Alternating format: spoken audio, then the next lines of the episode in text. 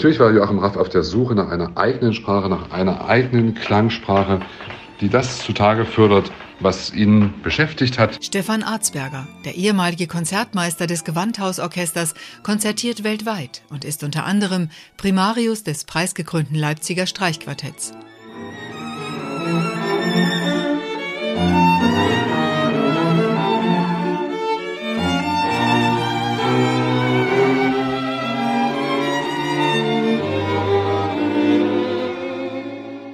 Erste Streichquartett ist ein, ein Werk von unglaublicher Tiefe, von Schönheit, auch von harmonischer Raffinesse, muss man auch sagen. Nick Pfefferkorn, Fagottist und Verlagsleiter von Breitkopf und Härtel. Wenn man das jemandem vorspielt, der Raff nicht kennt und der auch nicht weiß, wer das geschrieben hat, gibt es ganz häufig Assoziationen. Hm, oh, der dritte Satz, der könnte, der könnte so ein bisschen nach Mendelssohn klingen. Ja, könnte Mendelssohn auch gemacht haben. Aber allein dieser vierte Satz von dieser epischen, fast kosmischen Breite für einen Streichquartettsatz finde ich sehr, sehr spannend.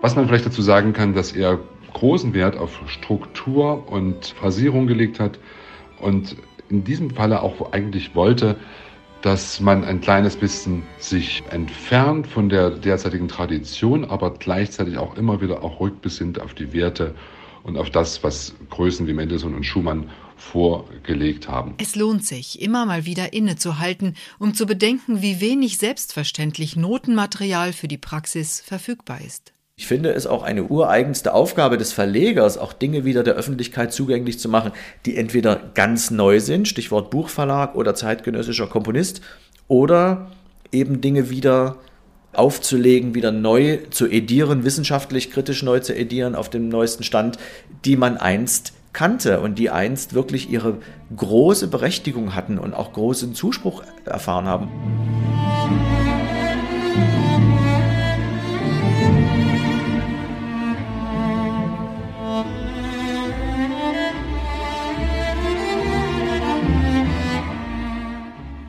Cellist Christoph Croiset gab mit 17 Jahren sein Debüt in der Carnegie Hall New York, ist international ein gefragter Solist und weiß die Wiederentdeckungen von Joachim Raff aus verschiedenartigen Perspektiven zu schätzen.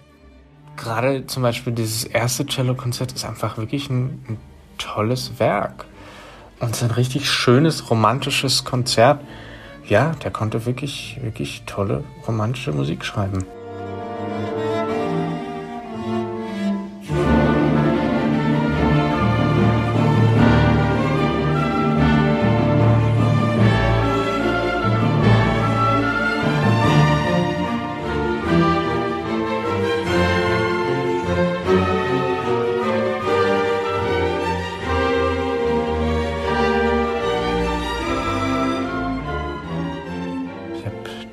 Deutsche und die französische, aber auch eben die Schweizer Staatsangehörigkeit. Und es gibt ja nicht so wahnsinnig viele Schweizer Komponisten, aber Raff ist eben in Lachen in der Schweiz am Zürichsee geboren. Das ist ein wunderschönes Haus, wo er geboren ist, direkt am See. Und da ist jetzt auch die Joachim Raff Gesellschaft drin und macht wunderbare Arbeit, hilft sehr, sehr viel mit bei der Wiederentdeckung seiner Werke. Dass es generell Menschen gibt, die für eine Sache brennen und dem auch wie Res Marti zum Beispiel schon in zweiter Generation ihr Leben widmen. Die Gesellschaft wurde ja eigentlich von seinem Vater begründet. Sich das anzunehmen und zu sagen, ich investiere hier eigentlich 100% meiner Freizeit, finde dann auch noch Leute wie seine Lebensgefährtin, wie Severin Kolb, wie Stefan König, Mitstreiter und Mitkämpfer, die dafür brennen und unterstützen, das spricht zum einen natürlich auch für den Wert des Komponisten und es spricht auch dafür, was man eigentlich bewegen kann, wenn man sich einer Sache wirklich annimmt. Mein Vater war Geiger, also auch Musiker, auch ein anspruchsvoller Dilettant, hat 1972 eine erste kleine Biografie geschrieben über Raff, hat die Gesellschaft eben mit mir zusammen gegründet und hat geschaut, dass auch ein Denkmal errichtet wurde, Sponsoren gesucht und ich war dann von diesem Virus halt angesteckt. Res Marti ergänzt unermüdlich das Mosaik aus unzähligen Schattierungen zwischen düsteren bis zu licht durchfluteten Lebensphasen des Musikers und verfasst 2014 eine umfangreiche, höchst ansprechende Biografie über den 1822 geborenen Joachim Raff. Sein Kampf um Anerkennung als Komponist führt ihn bisweilen an den Rand der Existenz, doch beharrlich seinen Zielen auf der Spur folgt er im Jahr 1878 der Berufung zum ersten Direktor des Hochschen Konservatoriums in Frankfurt am Main. Die Zeit von 1877 bis 82, als Joachim Raff äh, Direktor war, hat er sehr schnell dieses Hochsche Konservatorium auch zu europäischem Ruhm gebracht. Er hat zum Beispiel Clara Schumann als seine erste Frau als Professorin angestellt, hat Julius Stockhausen, einer der berühmtesten Sänger, dort angestellt als seinen Musiklehrer. Und was ihm immer wichtig war, wenn zwei Stellen zu besetzen waren für Musiklehrerstellen, war immer einer Vertreter der konservativen Richtung, der klassischen Richtung, und einer war Vertreter der neuen Richtung, der neudeutschen Richtung.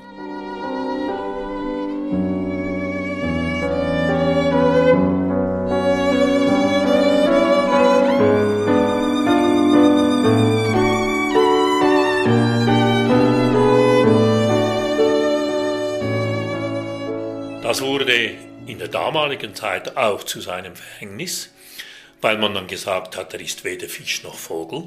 Die Konservativen haben gesagt, er ist ein Neudeutscher. Die Neudeutschen haben gesagt, er ist ja noch ein Konservativer. Also er wurde von keiner Seite akzeptiert. Kam dazu, dass er ein kritisches Buch schrieb über Wagner, 1854 hat er äh, sein Buch Die Wagner-Frage veröffentlicht, das sich nicht nur lobend, sondern eben auch kritisch mit Wagner auseinandersetzte. Und die große Wagner-Fangemeinde, die es damals gab, haben ihm das sehr übel genommen.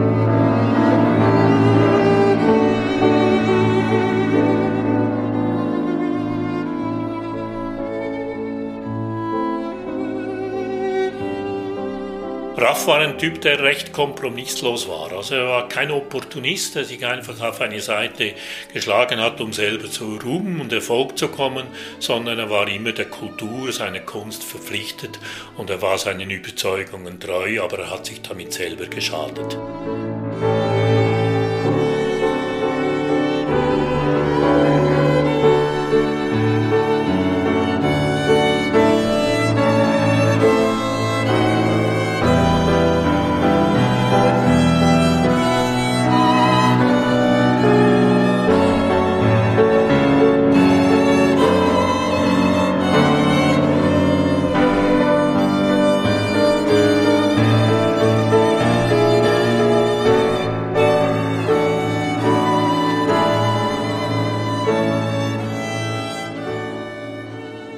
60-jährig stirbt Joachim Raff an einem Herzinfarkt in seiner Frankfurter Wohnung und wird unter großer Anteilnahme der Bevölkerung in einem Ehrengrab beigesetzt.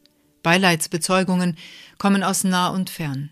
Heutzutage erreichen das Joachim Raff Archiv in Lachen Anfragen aus aller Welt. Und eben wenn wir da eine zentrale Forschungsstelle haben, die diese Informationen bündeln, dann sind die Anfragen auch schnell bei uns und wir können die Informationen schnell wieder weiterleiten. Der Musikwissenschaftler, Herausgeber bei Breitkopf und Hertel und Archivleiter Severin Kolb widmet sich mit Weitblick und fasziniert von Facetten wissenschaftlicher Nuancen, der Fülle an Noten und Fakten über Leben und Werk von Joachim Raff. So findet dann Raff auch vermehrt Beachtung natürlich in der, in der Forschung und wir können meistens nicht nur die gewünschten Quellen, sondern auch noch ein bisschen zusätzliches Material dann weiterleiten und so ergeben sich auch für uns jetzt sehr, sehr schöne Netzwerke mit zahlreichen anderen Musikerinnen und Forschenden, die dann uns auch gleich wieder benachrichtigen, wenn sie wieder auf etwas stoßen, das für uns von Interesse sein könnte und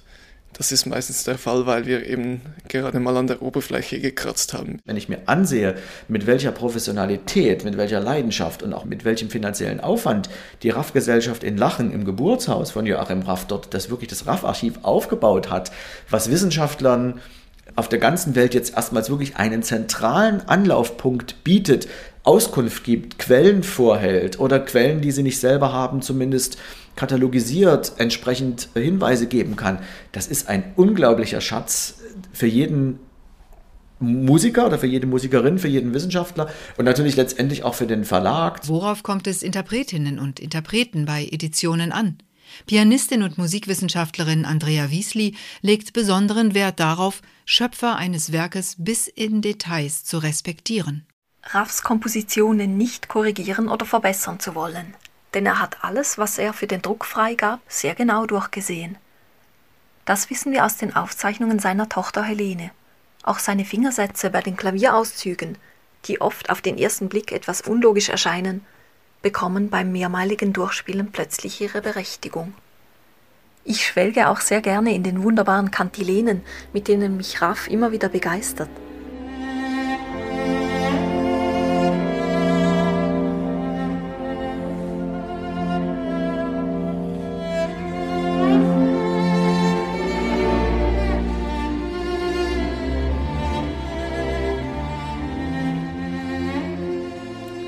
Technisch liegen Raffs Kompositionen für Cello durchaus gut eingerichtet.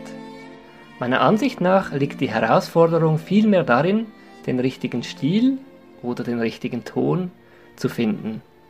Also die Tiefe in Raffs Musik für sich selber sprechen zu lassen und nicht durch eine allzu romantisierte Interpretation zu überdecken. Andrea Wiesli und Cellist Jonas Kreienbühl widmen sich als Herausgeber der Urtextausgabe des ersten Cellokonzertes von Joachim Raff bei Breitkopf und Härtel. An Raffs Musiksprache schätze ich die unmanierierte Schlichtheit und Klarheit sowie seinen Sinn für feurige Schlusssätze.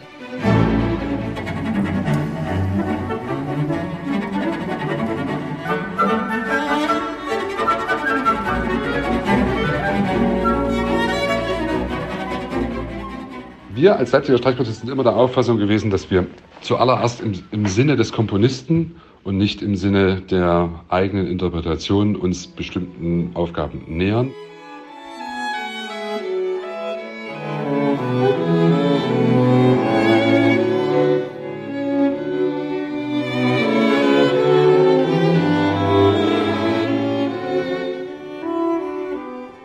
Haben versucht, diese Dinge herauszuarbeiten und darzustellen und natürlich auch eine mögliche Klangvorstellung dieser Zeit durch Briefwechsel und durch frühe Aufnahmen, die es aus der Brahms-Zeit gibt, äh, ein kleines bisschen nachzuvollziehen. So klingen in Interpretationen wissenschaftliche Arbeit und verlegerische Akribie mit. Und im Jubiläumsjahr von Joachim Raff erscheinen bei Breitkopf und Härtel diverse Urtexteditionen zum praktischen Musizieren. Es warten noch manche Werke darauf, wieder entdeckt zu werden. Wir versinken nur so in Quellen. Und das Schöne ist, dass eben ein Großteil dieser Quellen bis jetzt noch nie wirklich ausgewertet worden ist. Also wir machen da Pionierarbeit.